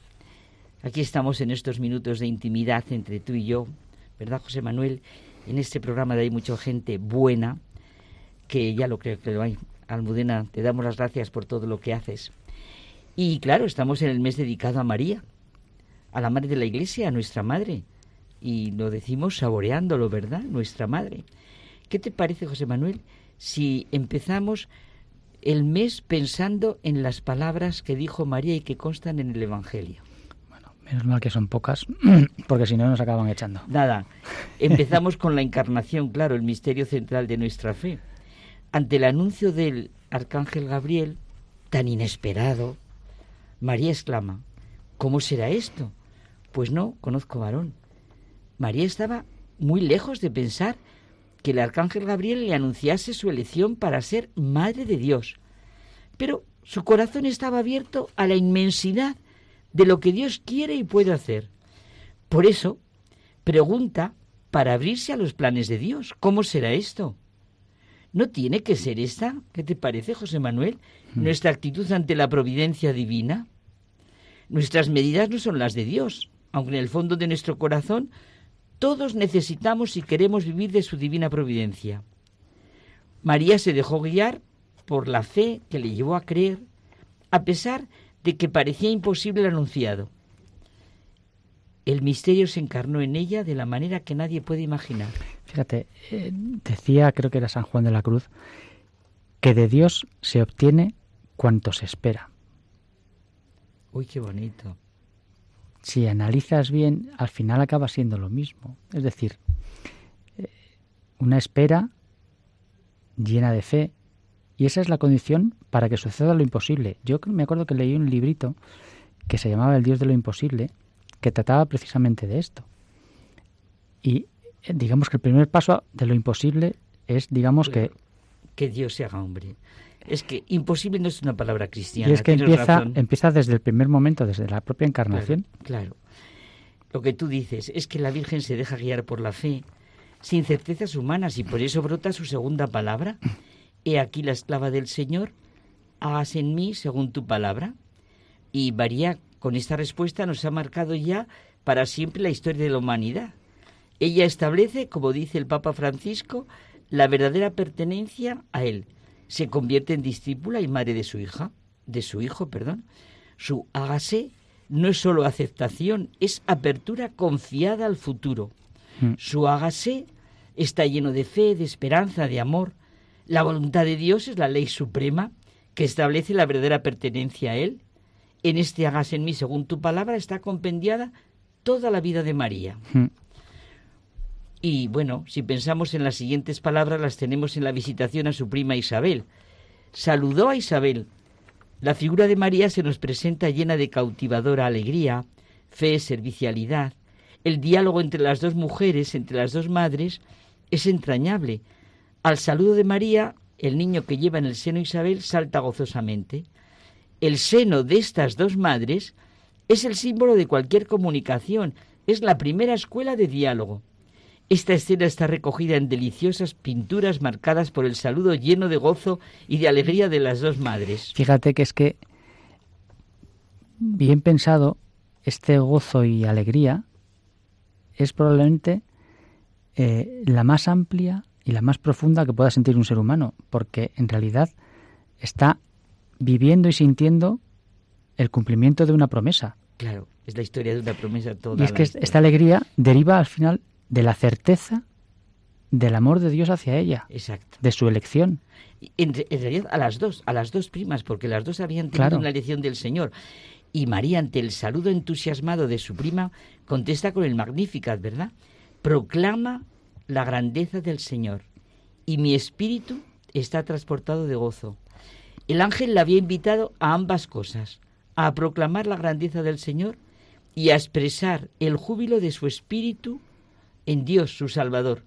Ha experimentado personalmente la mirada llena de amor de Dios. Ella, pobre criatura, canta la grandeza que Dios hace en las criaturas. Ante el Señor poderoso y misericordioso, María experimenta el sentimiento de su pequeñez. Es maravilloso rezar todas las tardes en vísperas el Magnificat, ¿verdad? El Magnificat, un cántico verdaderamente teológico en el que se une el Antiguo y el Nuevo Testamento y que acaba de comenzar el Nuevo y revela la experiencia del rostro de Dios hecha por la Iglesia. Y sigo, ¿no? Me Sigue, estás sigue, diciendo que sí, sigue con las palabras que no es- me cortas, qué pena. Hijo, ¿por qué nos has tratado así?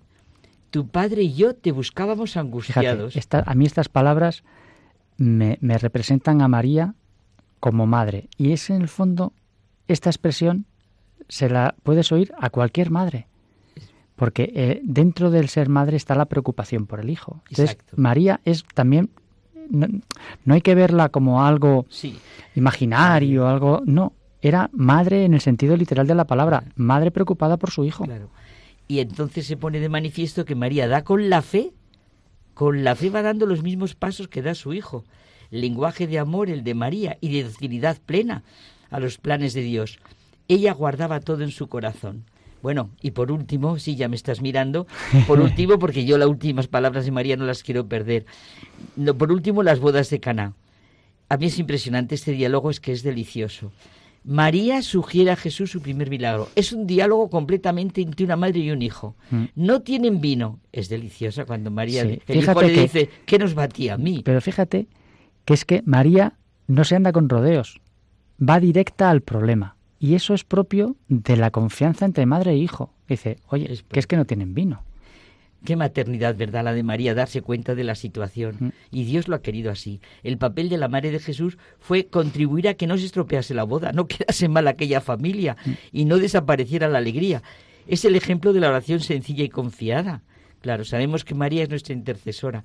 Y acabamos. Acabamos con, haced lo que Él os diga. En el Evangelio de Juan, María está presente en dos momentos centrales. Las bodas de Caná y la crucifixión y muerte de Jesús. María nos pone en camino hacia Jesucristo. Ella es camino que conduce al camino verdadero. Las mejores palabras para acabar son escuchar con todo nuestro corazón de labios de nuestra Madre.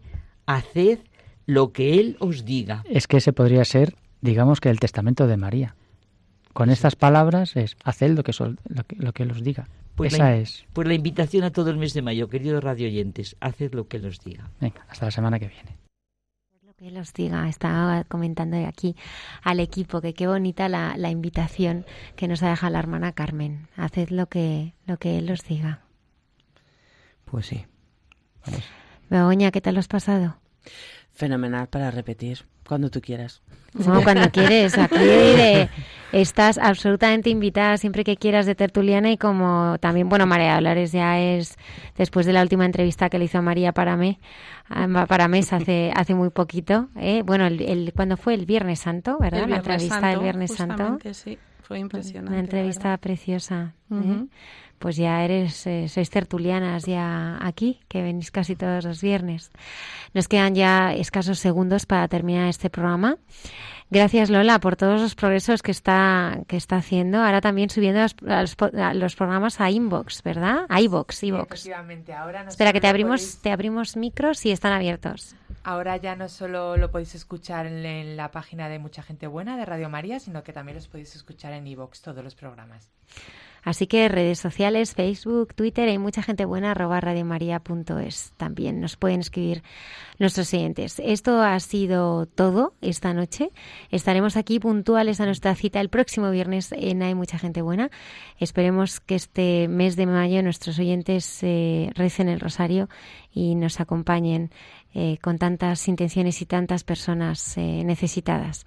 Gracias, eh, que tengáis una feliz y semana y, sema- y santa semana. El Padre Isaac nos va a regalar una oración, ¿verdad?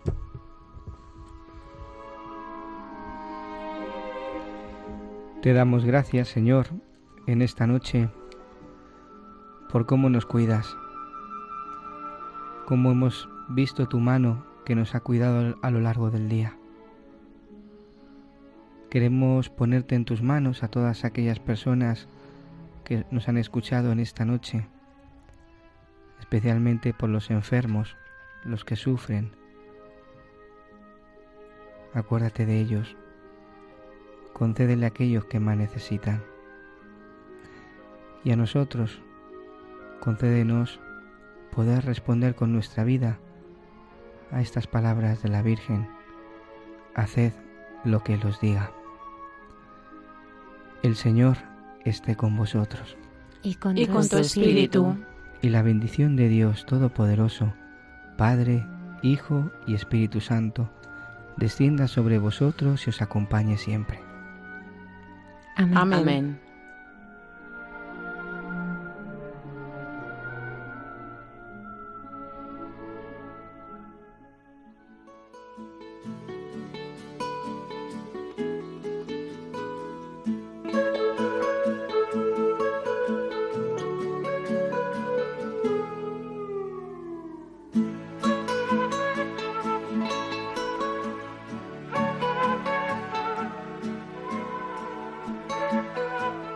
Y así finaliza en Radio María. Hay mucha gente buena. Un programa dirigido por Almudena Delgado.